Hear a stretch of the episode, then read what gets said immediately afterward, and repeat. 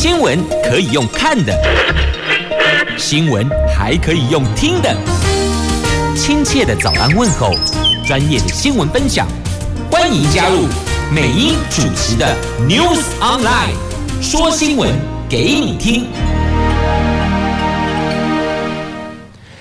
Hello，大家早安，欢迎收听 News Online，我是代班主持人赵伟。今天早上呢，帮美英姐姐代班，一样在空中陪你度过晨间新闻时光。好，节目开始呢，我们要看到是今天早报的头条新闻。首先看到是联合报，联合报呢是跟高铁有关系哦。这高铁延伸到宜兰呢，目前交通部呢是倾向选址在四城这个地方。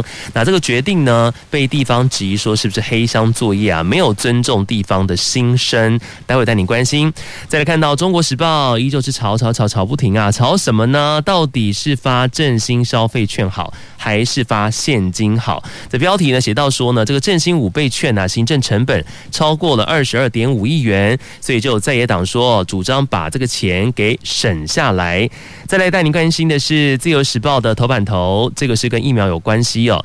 这个陈时中部长呢，昨天有会见了 AIT 处长孙小雅，然后来争取呢，我们的高端疫苗呢是要纳入台。美德疫苗认证。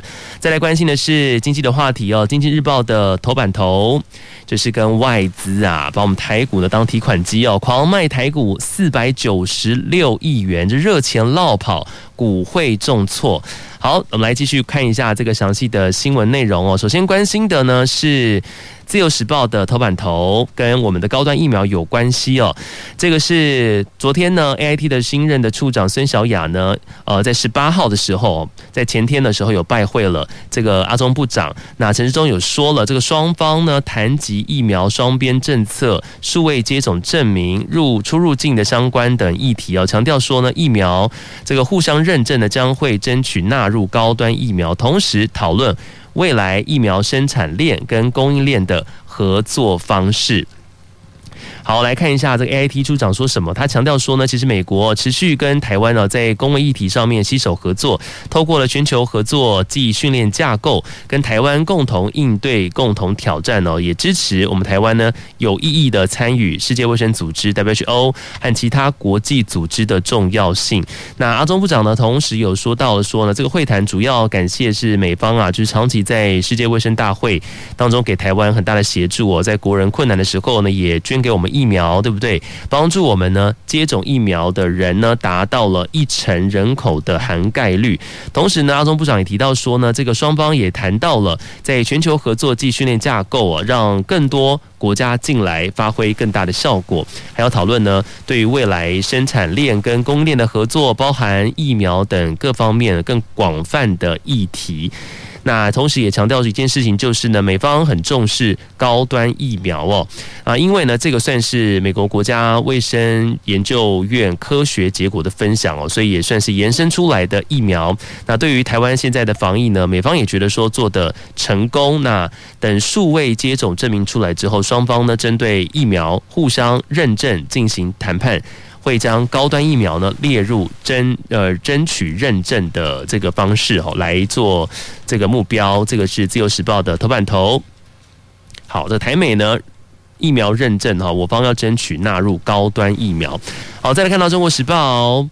看一下这个振兴五倍券哦，这个行政成本超过二十二点五亿元，哦在野党主张说要把它省下来哦。但我们知道，其实这个本土疫情趋缓嘛，那行政院就是打算推出振兴五倍券嘛，就是要为了要刺激消费，带动经济效益哦。但是有在野党呢，质疑说啊，这印这个五倍券呢，行政成本呢超过了去年三倍券的成本。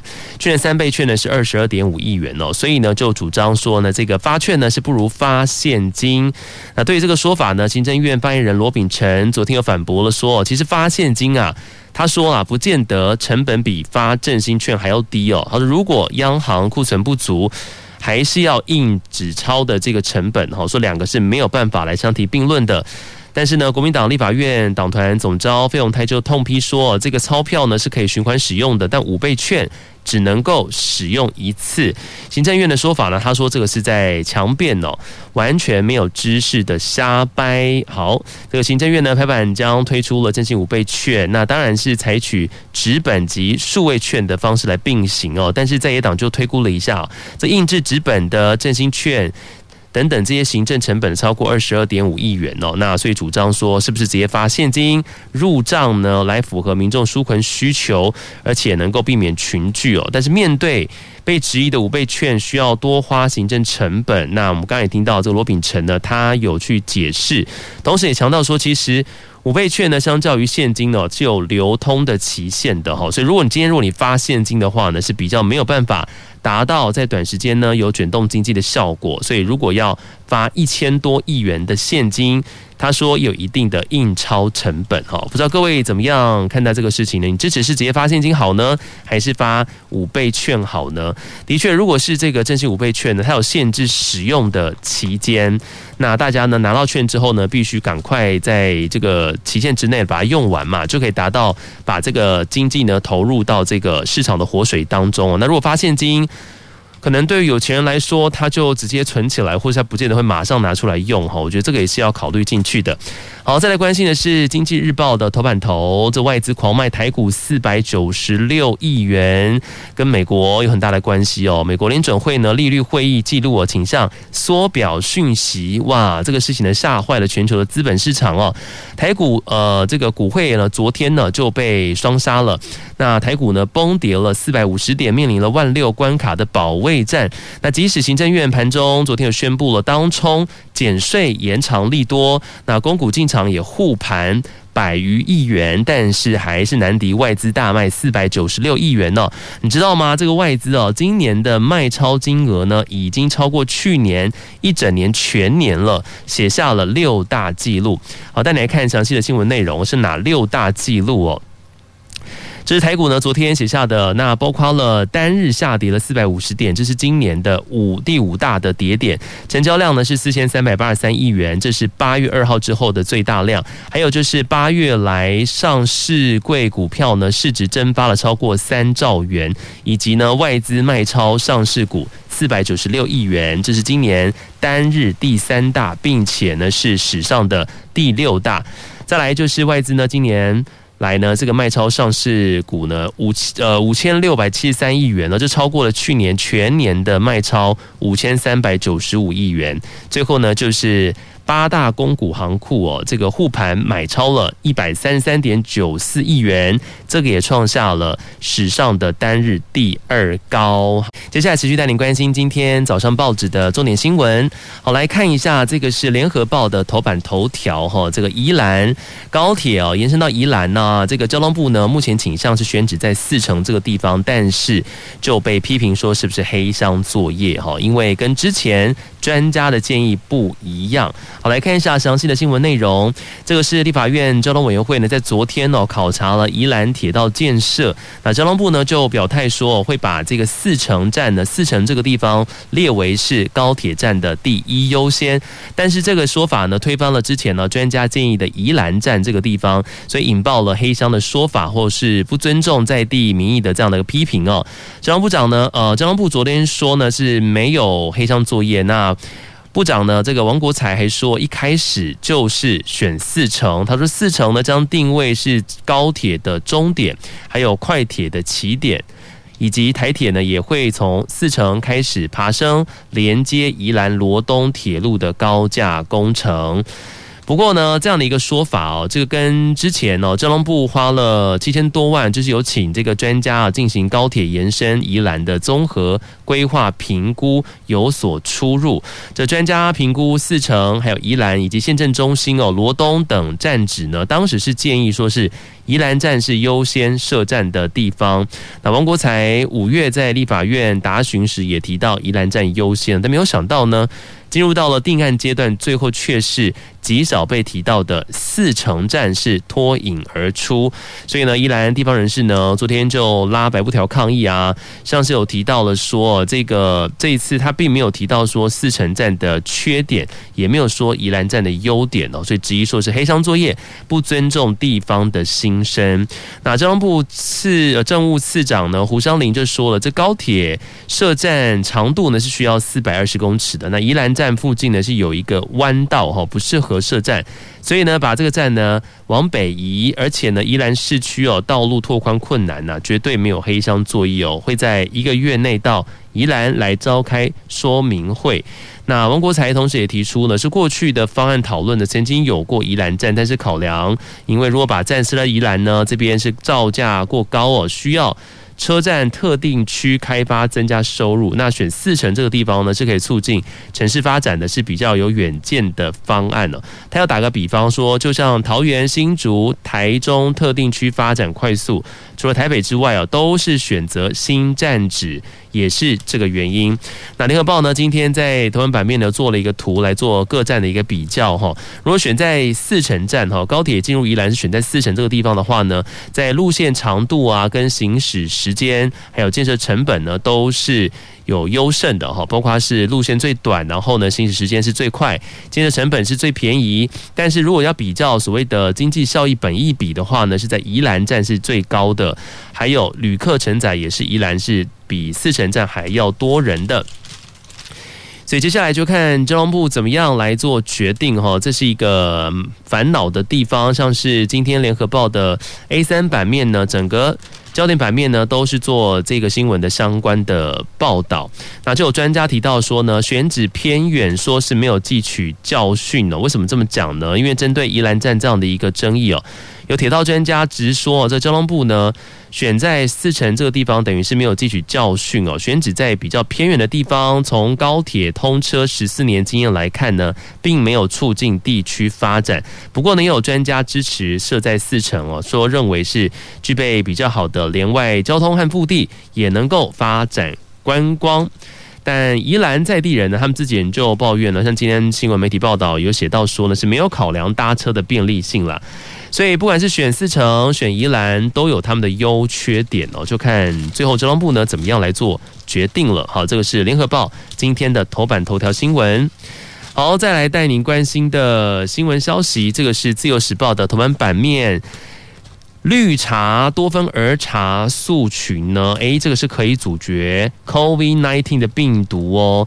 我们知道呢，这个 COVID-19 啊，这个肆虐全球。那台湾师范大学特聘的教授呢，郑建廷的团队研究就有发现了，这绿茶多酚儿茶素群呢是可以阻绝 COVID-19 的病毒。那最近成功刊登在国际知名的期刊《抗氧化物商》当中哈。那这个论文的第一作者呢，卫部的技监杨之清医师就说了，希望可以透过借由这个服用儿茶素呢，增加呃这个免疫力还有抵抗力，来对抗这个 COVID-19 的病毒。这是来自于台师大的研究发现，就是可以有效抑制病毒来做复制哦。同时实验也显示呢，能够减缓 COVID-19 的病症。不过呢，这个光喝绿茶，这个剂量还不足是来抑制病毒的哈。这个是来自今天呢《自由时报》的头版版面的相关报道。来看一下《自由时报》的 A 三焦点新闻版面是跟疫情呃这个后续呢松绑有关系哦。这个八月二十四号呢继续来放宽哦，这同住家人外食是渴望松绑。我们来看一下详细的新闻内容。好，我们看到呢，这第二级的警戒呢，将会维持到是在这个月八月二十三号嘛。那最近呢，陆续放松了相关的防疫的规定哦。指挥中心指挥官阿中部长指出呢，下一个将放宽的限制就是同住家人在外面用餐，比方说呢，你是可以同桌吃合菜，或是呢不用梅梅花座，还有隔板的。那陈中部长有举例说呢，最近有看到新闻报道，就是一家人哦。带小孩呢去吃火锅，但是店家呢真的非常尽责，做好很好的这个防疫工作，就是要求呢。一人就是一锅了哈，但是小孩子呢还小，如果家人没有好好照顾的话，让他小孩子自己一个人吃一锅啊，这弄不好恐怕会被烫伤啊，也有可能就有喂食的相关需求哦。他说有些事情呢是可以人性化一点的，很多规定是为了要保护大家，不是限制大家。所以陈志忠就提到了是要严拟指引哦，说很多呢是必须靠民众来。自律的，那这个相关的指引呢，例如说这个同住家人要如何来证明等等哈，那很多可能要靠大家用自律的方式哈。不过和别桌的距离呢，他说就一定要按照现在的规定来走，要保持一定的这安全社交距离。那另外呢，对于这个边境管制呢，有一些呃人道相关的规定呢，可能也会适度的来松绑。陈时中有举例说呢，一些要长期在台湾工作的外籍的。家人依照规定呢，那现在他的配偶是没有居留证或者是身份证的，就不能够同来嘛。但是未来呢，应该会适度的放宽，让配偶能够一起来。但是来台湾的检疫规定呢，是绝对不会放宽的。好，这个是长期在台湾工作的外籍人士的配偶。也即将会放宽来台湾哦。那接下来大家很关心的就是中秋连假的部分了。那双铁呢是有望放宽七成的这个承载率的限制哈，这个是下个月的中下旬呢，就是中秋节嘛。那这一次今年呢是有一连四天的连续假期，那包括像是台湾高铁啦、台铁哦，都规划会增开班次。那是否有机会放宽双铁七成的这个承载率的限制呢？陈时中有提到说呢，这是必须要视疫情而定哦。那目前是比较乐观的。那双铁车厢内呢，仍然还是是禁止饮食的。那外传可能会有条件优先开放观光列车是可以饮食的。那经营台铁环岛之星的这个缤纷列车的易游网说呢，如果开放会提供套餐，让旅客呢在个人座位来享用哦。那经营台铁明日号的熊市旅游则是说，将会采间隔座位，限制每桌是一个人。好，这个是后续跟防疫相关的措施。接下来可能会陆续放宽来松绑。接下来带你关心的报纸新闻是大家呃想要知道到底这个第一批啊这个首批的 BNT 疫苗什么时候会来到台湾呢？哈，标题直接写说，渴望在秋节之前，中秋节前呢会抵达台湾。那国内接种疫苗呢将破千万人次。这国内接种 COVID-19 疫苗呢，我们来看一下，目前已经累计达到了九百九十八万人次哦，最快在今天会破千万人次。指挥官呢，陈时中有说到了，因为这个变异株的关系哦，所以大家呢对于这种疫苗达到了群体免疫的比较悲观，但至少呢可以预防重症来保护自己，这个是很重要的。好，那至于疫苗接种之后的不良事件呢，有新增了七十八例哦，其中两例死亡都是男性，也都是接种了 AZ 疫苗，年龄呢是四十一岁跟五十四岁。那在接种疫苗之后的一天到四十八天发生哈。好，那大家很关心的这 BNT 疫苗呢，这个状况。如何呢？哈，像是台积电呢，跟慈济都有捐赠的这一千五百万剂的 BNT 疫苗呢，都希望能够早日抵达台湾。那鸿海的创办人郭台铭呢，也亲自到欧洲来催货，所以外传呢，预计有一百五十万剂到两百万剂的疫苗，可能会在九月二十一号。中秋节前就抵达台湾了，由郭台铭呢亲自来迎接到货，这是为国人送上算是中秋节的大礼吧，我们就期待一下。那像是永龄基金会的执行长呢刘幼彤，昨天有回应说，对于时程是不予评论，但是会尽最大的努力来去催货。那陈时中呢，昨天则是没有呃否认这个讯息哦，认为情形是乐观的，等期程确定之后呢。再来会跟大家来做报告哈，这个是首批的 BNT 疫苗目前的进度消息哦，渴望在中秋节前就会抵达台湾了。好，接下来来关心的新闻消息，这个是自由时报的 A2 的焦点新闻版面哈，是跟共谍案是有关系的。好，我们知道呢，像是退役的空军少将哦，钱耀栋，还有陆军中校魏先仪，他们涉嫌在台湾发展共谍组织哦。之前两天的新闻消息哦，那台北地检署呢讯后之后，依照违反国家安全法呢，通知两个人分别是以二十万跟三十万元交保。那就一名专门在办这个国安案件的检察官就说了哈，这个案呢是属于旧法，那最重的本刑才五年而已哦，所以其实不容易声押。那二零一九年呢修法之后呢，已经补偿不足了。那高检署的检察长邢泰昭则是建议说呢，这个司法院推量刑准则委员会呢，应该要建立。国安案件的量刑指标才能够避免轻判哦，因为真的不能够轻判。像是有立委提到说，如果呢继续轻判这些背叛台湾的人，这些共谍呢是没有办法来吓阻被利用的人的哈，因为是台湾发展组织嘛，一个拉一个，这真的是对台湾的国安来讲造成蛮大的一个威胁的。那另外看到同一个版面有提到的，有学者提到说呢，这共谍案呢按情重。法轻的话呢，也恐怕会影响到什么？对台湾的军购哈，这共谍案呢，虽然层出不穷哦，但是。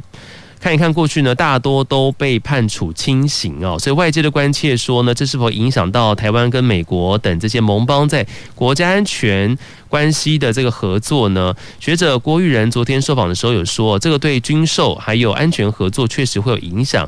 美方呢，其实也曾经跟我国来沟通哦，希望说台湾呢在国家安全填补漏洞，而国安漏洞呢，恐怕也是美方现阶段呢不考虑出售 F 三十五战机等先进军备啊，因为会有泄密的风险。因为一旦卖给台湾这些非常厉害的高科技的武器之后呢，如果被这些共谍啊、这些间谍呢，把这个机密资料拿去的话，那对于美国来说会造成非常大的一个损害，所以他们也很担心说会有泄密的风险，所以美方会暂时不考虑卖给我们台湾 F 三十五的战机哦，所以这都是美国的一个考量，所以接下来就看政府呢怎么样，就针对这些共谍呢做后续的一个处理哦。但是如果是非常轻判的话，的确对于国家安全的后续呢有很大的一个威胁。好，这个是自由时报在 A two 版面的焦点新闻。再来带你关心的这个是联合报的头版版面哦，看到这个国际新闻消息，真的很令人难过伤心啊！新闻到报道这个照片呢。他拍下了什么呢？就是神学士掌控了阿富汗之后啊，在喀布尔机场不是涌现了大批的逃难人潮吗？有个小婴儿呢，被用人力的方式接驳，就是一个传一个的方式，就送进了铁丝网的封锁区。你知道吗？他们阿富汗的父母呢，宁愿哦把自己的孩子直接抛过这个铁丝网，也希望让他能够。离开阿富汗这个地方，然后呢，送他往自由世界，能够平安的长大，这一幕真的是。非常的揪心，也很令人难过。在这个神学士政府呃掌控了阿富汗之后呢，大量的阿富汗民众涌入到喀布尔国际机场，想尽办法就是要搭飞机逃离。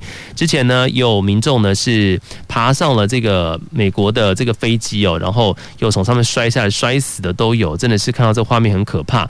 有些人呢攀附在机舱外侧，从空中就坠落丧命了。那有些人呢则是爬上飞机起落架。起飞之后呢，却在这个轮舱啊遭到叫折叠收起来嘛。收起的时候呢，这个起落架被挤压致死，真的很很令人难过。那甚至有阿富汗的父母呢，就在机场的外围的围墙哦，围墙之外，试图把他的 baby 哦，这个小宝贝呢交给美军，或是把婴孩呢这抛给围墙的另一侧的英国的军队来求援。那美国空军呢，十七号的时候承认说，喀布尔机场混乱当中起飞的运输机有造成了阿富汗的平民丧生，但是呢，没有说明有多少人死亡哦。那当时运输机着陆之后呢，几分钟，上千名阿富汗呢难民啊纷纷爬上机翼啊，但是后来被驱离了，或是被武装直升机低空飞行吓跑。有些人呢，在机组人员不知情的情况下呢，爬入起飞后。起落架折叠的这个轮舱，最后的结果就是被挤压致死。这个阿富汗目前真的是人间炼狱啊，真的是很可怕。那最令人难过是，有些婴儿啊，甚至是被挂在这个铁网上面。你知道，在英国军队呢，看到这一幕呢，那个身为军人哦，大男人都流下男儿泪来。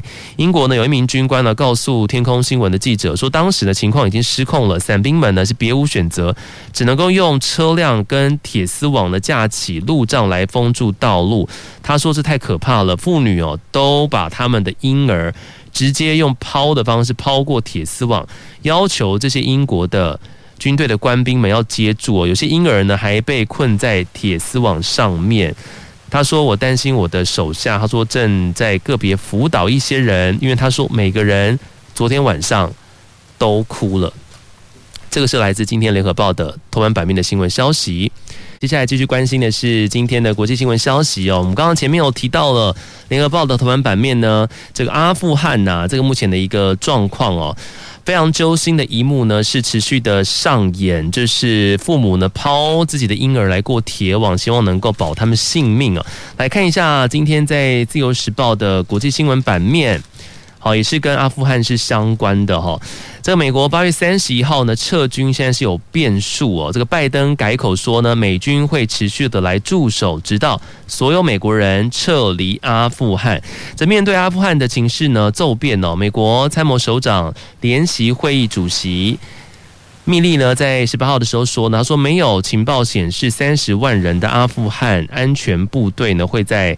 这个十一天内溃败哦，所以其实他根本没有想到阿富汗十一天就垮台了。那至于原本呢承诺要在八月三十一号前让美军完全撤离阿富汗的总统拜登呢，在十八号呢也改口说，这个美国将会竭尽所能哦，在八月三十一日的期限前呢来撤离所有美国人跟美国的盟友。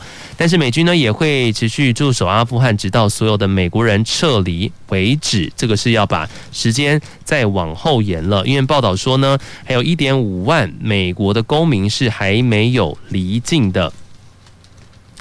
好，另外呢，看到这一次呢，重新掌控阿富汗政权的伊斯兰教极端组织啊，所谓的神学士哦。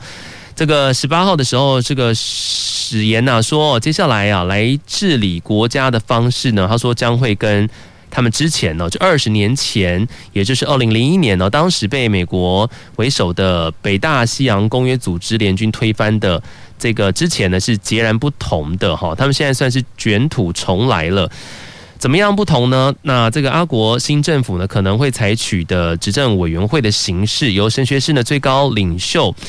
艾坤萨达呢总社，那神学士指挥官呢哈西米强调说呢，这个阿富汗呢将不会是民主政体，很明显的拒绝了民主的制度哦。神学士呢称说，有别于上次的一个执政的方式。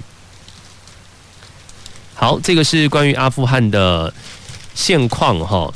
然后另外带你看到的这个是今天。苹果新闻网呢相关的报道哈，那当然这次美军呢他们撤出了阿富汗呢，其实就美国总统拜登来说，遭受到了很大的一个批评哦。同时呢，也是他在美国呢上任以来呢第一次面临到的一个最大的一个危机。那当然，其他国家呢就也是在观察说美国后续的一个动态跟他们的表态哦。以中国来说呢。像是就不断的来做这个大外宣呢，像是媒体报道说呢，中国官媒趁机操作说啊，美国是不可靠的哈，这是在阿富汗政府垮台之后呢，不断的对外来宣称这样的一个说法。今天呢，苹果新闻网呢有提到说，美国总统拜登有接受了媒体专访的时候，强调说，我们台湾跟阿富汗的情况是不同的。说美国呢一向信守承诺，他说任何人如果入侵北约，美国会做出回应。还有提到台湾哦，把台湾纳入像是日本跟南韩一起来这个相提并论哦，说对台湾。对日本、对南韩的做法也是一样哈。拜登政府呢，有一名高级官员礼拜四的时候进一步指出说，这个美国对台湾的政策是没有改变的。那美国八月底呢将会全面撤军阿富汗嘛？那撤军的期限还没有到。那阿国阿富汗在十五号呢就沦入民兵组织神学士的手中了，这个引发国际高度关切哦。那中国的官媒呢就趁机打心理战。就一直提说啊，奉劝台湾呢、你别指望美国了哈，说是要来什么样，像中国大陆的怎样游购五星旗啊，他们有这个说法，说来自保是比较快。台湾呢也传出了说今日阿富汗，明日台湾这样子的一个声音哦。那美国国安。这个顾问苏利文就率先驳斥台湾跟阿富汗来做比较，强调说呢，这两个国家是完全不同的。美国相信自己呢，对于盟友伙伴的承诺是不可侵犯，对台湾或是以色列的承诺也是。一如既往的坚持。那这个拜登呢，有接受了美国广播公司就是 ABC 的独家专访哦，被问到说，这中国讥讽台湾人民哦，不能靠美国这件事情，拜登呢也公开的表态。拜登说呢，中国不这么说才奇怪哦。但是呢，阿富汗跟台湾、南韩还有北大西洋公约组织有根本上的差异哦。拜登他讲说，他说是他们是与我们达成协议的实体，不是基于那个岛上或南韩发生的内战，而基于他们有一个团结政府，事实上呢，正试图对抗坏人对他们做出的坏事。换句话说呢，他的意思是说，台湾跟阿富汗不同，是因为台湾内部根本没有内战，而且我们有一。个就是统一的一个政府，所以呢，这个是完全是不一样的哈。其实美军这次会撤出阿富汗呢，有很大一部分的原因就是呢，阿富汗他们的政府军呢不愿意去主动去积极对抗这个塔利班组织的神学士。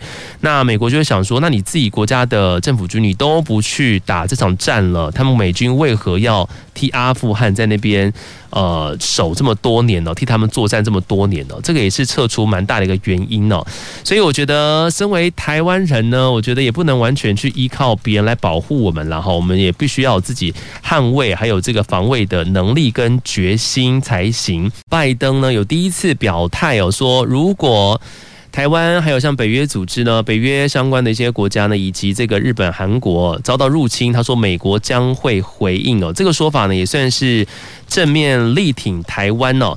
另外呢，来看一下这个力挺台湾的国家，虽然是一个小国，但是马上就是不是遭到了中国的报复呢？来自自由时报 A 七的国际新闻的版面呢，这立陶宛遭到中国的报复，咱们的外交部也发声声援哦。好，我们知道呢，这个立陶宛他们呃，在就是要设立这个我们台湾的代表处嘛，但这个做做法呢，引发了中国不满了。那波罗的海通讯社呢有报道说啊，中国国铁集团旗下的中铁集装箱发给立陶宛客户的信件当中说，这个因为立陶宛跟中国之间的政治情势很紧张，所以原本呢这个八月底出发的货运班次呢将取消哦，那所有九月开往立陶宛首都。维尔纽斯的直达班次也将全部取消，但是呢，中铁集装箱他们发声明驳斥说这个消息是不实的。但是呢，咱们的外交部发言人欧江安哦，昨天有说相关的报道经过多方的查证都是属实的。那根据我方掌握的消息哦，这个铁路的货运呢是中国货物出口到欧洲各种途径当中呢，成本相对低廉而且。呃，便利的运输方式，那中国政府有大量的补贴哈，经查证这个是证实的，所以其实也是中国用这样的一个方式啊，经贸的威胁来去处罚跟我们台湾做朋友的立陶宛哈。那当然，我们的外交部呢，对于这样子的一个方式呢，也是发声来声援哦。严正反对呢，将正常经贸往来当作是制裁的武器，所以呼吁呢，世界各国遵循是以规则为基础的国际贸易体系，来保障人民呢是不受到威胁的这个基本权利啊。那台湾和立陶宛呢，持续深化互惠伙伴关系，也同时呼吁呢，民主阵营的国家仗义来声援立陶宛。其实呢，中国这个方式呢，已经不是第一次了啦。他们习惯的用这种所谓的经济啊、经贸的一个手段去制裁别的国家。来看一下我们的立委和志伟就说了，就中国是以制裁哦作为吓阻友台国家的手段。现在呢，他说是已经证实无效了。包括过去呢，是以澳洲为例哦，像是中国呢是之前以各种借口对澳洲煤炭等商商品呢来实施进口限制或者禁令哦。最近的澳洲的经济，你会发现其实表现还是逆势走高的，所以他说中国情感面跟务实面都双输。那同时呢，立委赵天麟也有说呢，立陶宛同意我国以台湾为名来设这个代表处哦。那中国的打压呢是膝关节式的反应哦，召回大使呢是战狼外交的一环，那取消。破裂呢是以经济绑架民主的展现哦。他说，无论哪种做法呢，都只会让欧洲呢对于中国的威权、对于中国的独裁的本质更加提防。所以，中国呢不但得不偿失，将会带来更大的后坐力。另外，看到国际新闻消息是来自美国，美国的共和党的共和党籍的联邦众议员呢，古登。昨天呢，他有推文呼吁说呢，这个美台来建立正式关系哦。古登他说呢，美国必须要重申对于台湾的承诺。他说，而且这么做呢，不需要经过中共的允许。哈，是再度一个呃有台的美国的众议员呼吁呢，美台建交。这是美国跟台湾之间呢这个关系。然后另外看一下是日本跟台湾之间的关系哦。这个是接下来的日台二加二的会议。好，那这个日本的自民党的外交部的部会的会长呢，佐藤正久，他同时其实身兼党内台湾小组的主席哦。今年初呢，曾经在网络频频讨论台湾跟中国之间的军费差距。今天报纸呢有用了一个图来显示哦，他说呢，这中国跟台湾的防卫费啊，就所谓的军费呢，相差十六倍之多哈。这个也是。接下来可能会在日台二加二会议当中所讨论的，这是根据日本媒体报道呢，日本跟台湾的执政党计划在这个月内呢举办这个国会议员版的日台二加二会议。那日方呢由自民党的外交部会的会长参议员佐藤正久，还有国防部会的会长众议员呢大冢拓参来参加。那台湾呢，则是由民进党的立委来参与哦。那报道说呢，这受限于疫情影响呢，目前计划呢，在这个月内是用线上的方式举行，未来只是希望是以面对面的方式来举行哦。那自民党的台湾小组的主席就特别说了，他说台湾稳定呢，对日本来说是非常重要的一件事情。好，我们之前也提到了《经济日报》今天的头版头嘛，就是外资狂卖台股四百九十六亿元，对不对？这热钱落跑，股会重挫。来看一下今天早上的《经济日报》的 A two 的话题版面的新闻哦，这外资连卖，台积电呢是打年线保卫战哦，这三天来卖超了两百九十二亿元，呢这市值降到了十四点四兆元。这公股行库呢积极承接，小资族也是强买零股，不知道各位投资朋友是不是有趁这个台积电下跌的时候呢先进场呢？好，我们来看一下详细的新闻内容。哦这台积电连三天遭到外资当提款机灌压啊，这个年线五百四十九元呢，保卫战在即，也吸引了小资族进场了。这零股交易，我们看到呢，光是昨天呢就扩增到了三百三十四万股哦，这个是五月十三号以来的新高。那法人就指出了，在外资翻多前，还是有下探的可能哦。那空手的人呢，短线呢？暂不抢短哦，那持有者呢是可以以中长线来做布局。好，那台积电 ADR 在之前呢，这个触及年线之后，台积电昨天在外资连三卖，共。五点一万万张之下呢，这个中场是下跌了十五块钱哦，那收在最低是五百五十九元，这毕竟下档年线是五百四十九元哦，这成交量是四点二万张，总计呢市值连三降到了十四点四兆元呢，蒸发了六千四百八十二亿元。那因为台积电呢已经跌到这个近年线哦，那跟季线五百九十元呢拉出了空间哦，以年线反弹到季线来做计算的话，将有百分之七点五的价差。可以期待，那因此台积电的小资族零股交易呢，积极度就提升了，连着两天放量哦。昨天成交是三百三十四万零股，然后这个排名是第一，那这个是五月十三号以来的新高。外资呢为卖超台积电的主力哈，这个昨天呢卖超了一百二十四亿元呢，这个是其卖超金额最多的个股。那合计连三日卖超共两百九十二亿元之多。那投信的部分呢，则是买超了二点二亿元，连八日买超共二十五点三亿元。那逢低承接意愿看起来是蛮高的。那自营商的部分呢，则是卖超五点七亿元，由买转卖。好，这个是在台积电的部分。好，另外呢，跟这个相关的，我们来看一下，这是 Intel，英特尔下单咱们的金元一哥哦，全都录哈。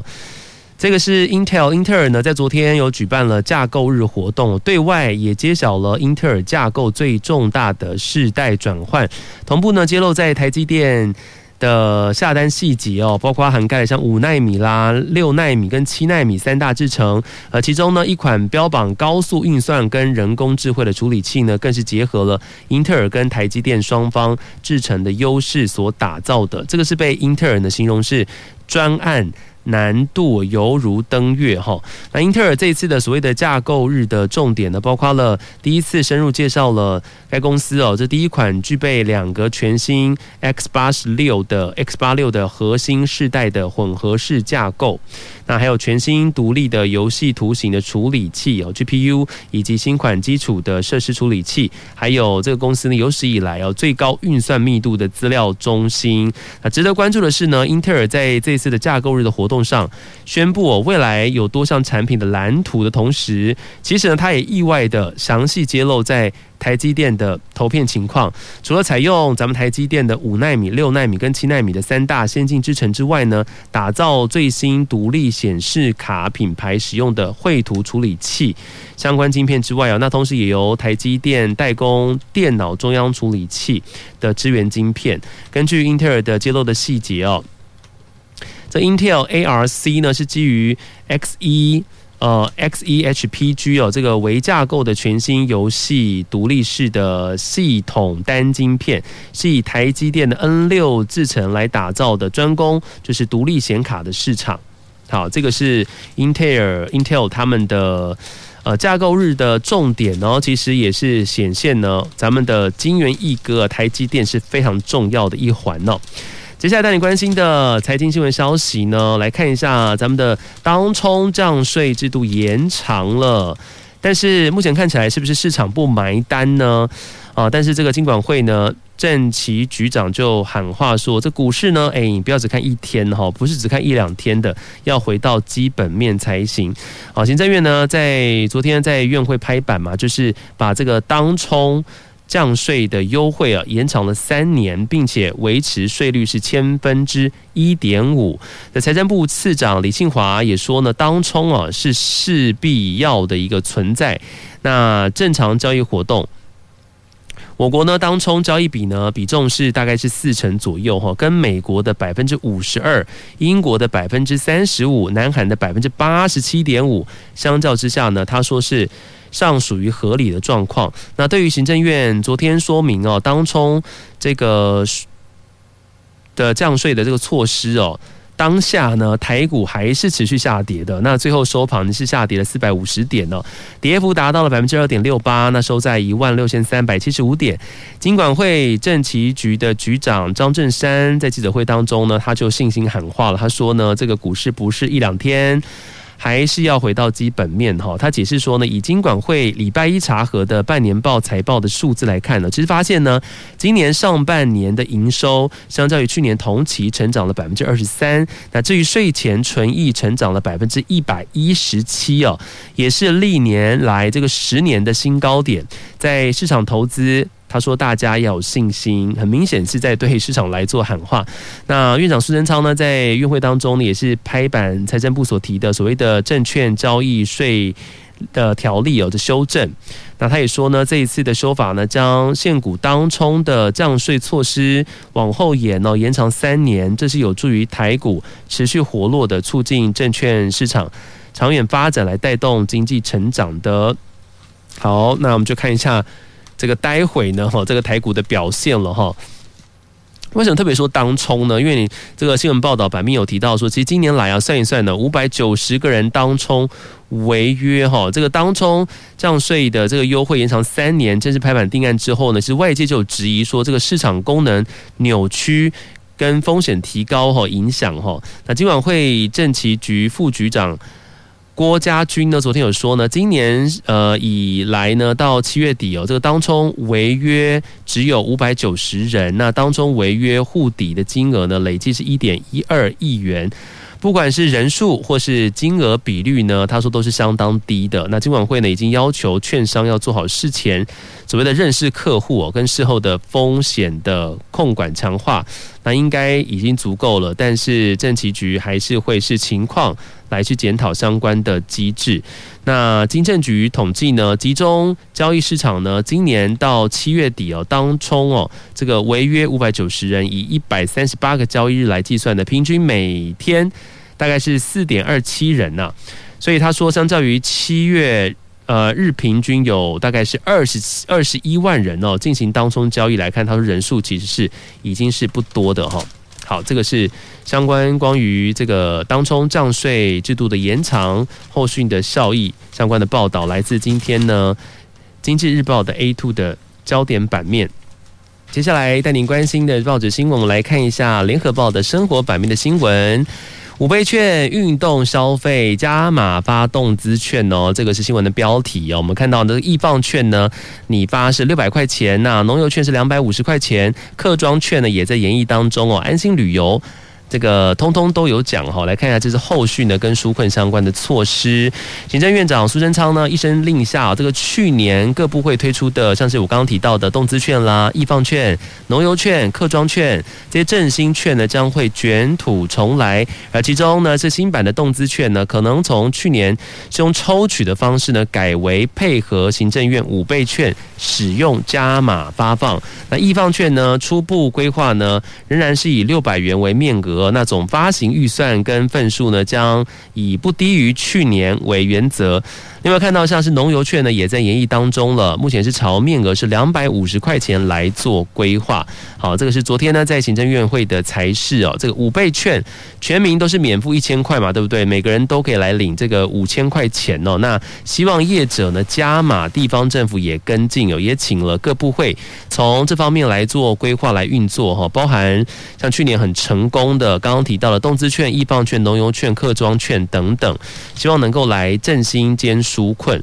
那看到教育部体育署说呢，已经进行新版的动资券的研议了。那可能从去年的登记。抽选改为是配合五倍券的使用加码来做发放，也就是呢，持有五倍券呢到十二大这个运动产业消费之后呢，再提供加码动资券，而且呢可能是朝着运动场馆来使用啊，赛事观赏啦，还有这个活动参与等三大方向来做加码规划，以避免呢去年呢是很多都被拿去怎么样去买这个运动相关用品了。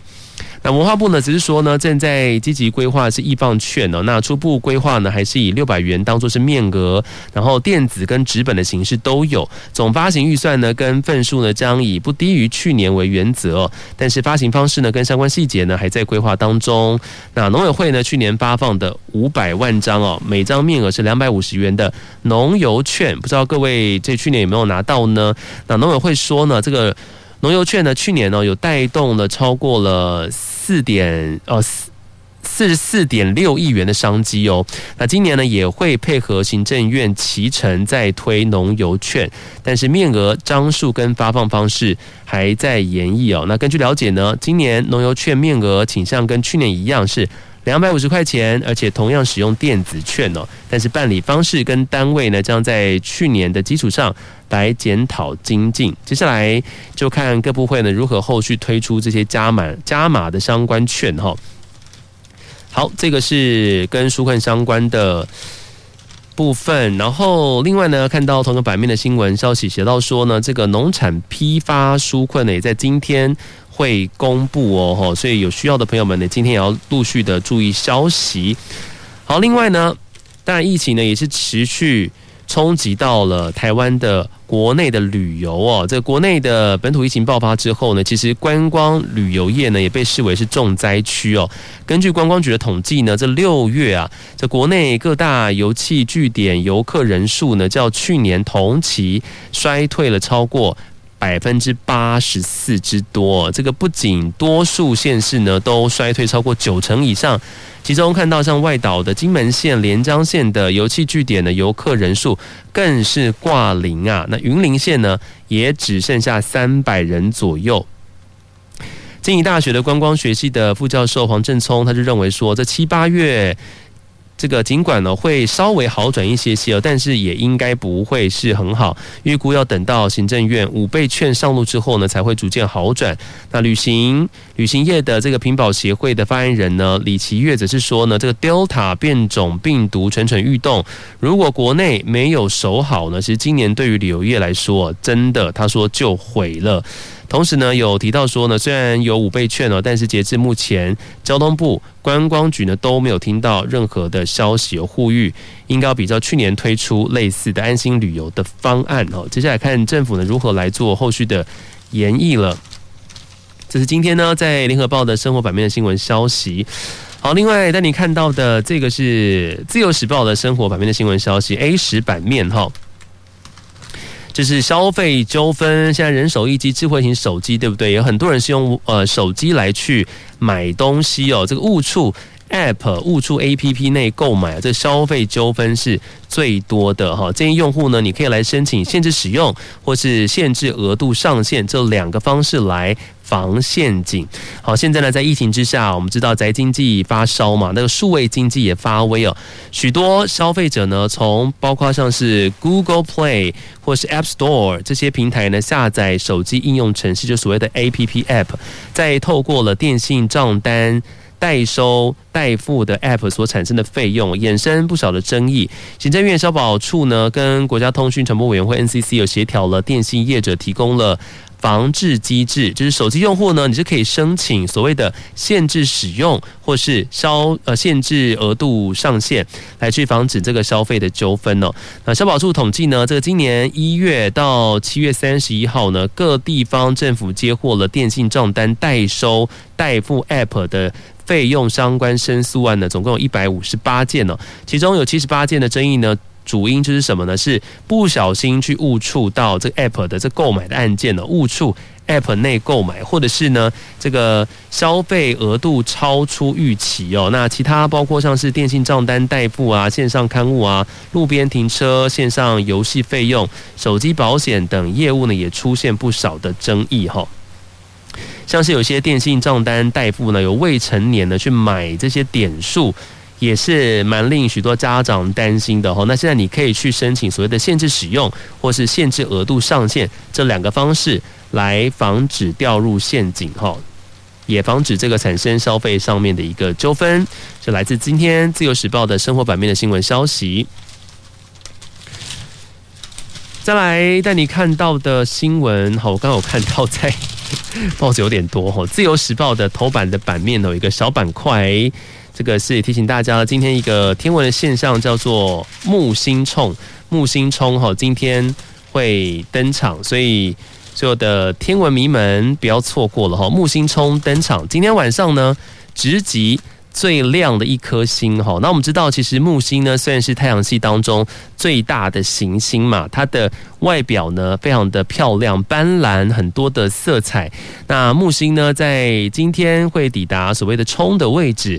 什么是冲呢？也就是所谓的太阳哦，跟地球还有木星这三个呢是呈现一直线的哈，是木星呢一年当中哦离地球最近的时候，那到了晚上呢，黑夜哦现身在东南方天空，而且亮度呢，新闻报道说是高达了。二点九星等，成为了夜空中最明亮的一颗星哦。所以今天晚上呢，民众可以用肉眼呢就能够观赏到木星。那今天呢，天文馆在晚上八点的时候呢，也会做线上的直播。所以民众呢，你可以到 YouTube 的频道哦，这个台北天文馆这个频道来去看线上直播，来观赏今天晚上木星冲非常美丽的。木星哈，它是太阳系最大的行星。那在今天晚上呢，也是最靠近地球的时候，所以呢，换句话说，也是最好观赏它的时候哈。那现在其实很方便呢，你透过这些网络直播啊，然后就可以直接看到了哈，不一定人要跑到外面去。当然了，如果欣赏这种天文奇景，还是自己肉眼能够看到呢，我觉得是。这个最漂亮的哈，因为看这个网络直播，就是当时只是看这个网络的画面而已嘛哈。看今天有没有运气可以看到这个木星冲，前提是天气要不错哈，夜空中的云不能够太多，才能够观赏到今天晚上呢最亮的一颗星。感谢你今天空中的收听陪伴。下个礼拜一，美英姐就会回来节目现场，持续在空中陪伴大家度过 News Online 的节目喽。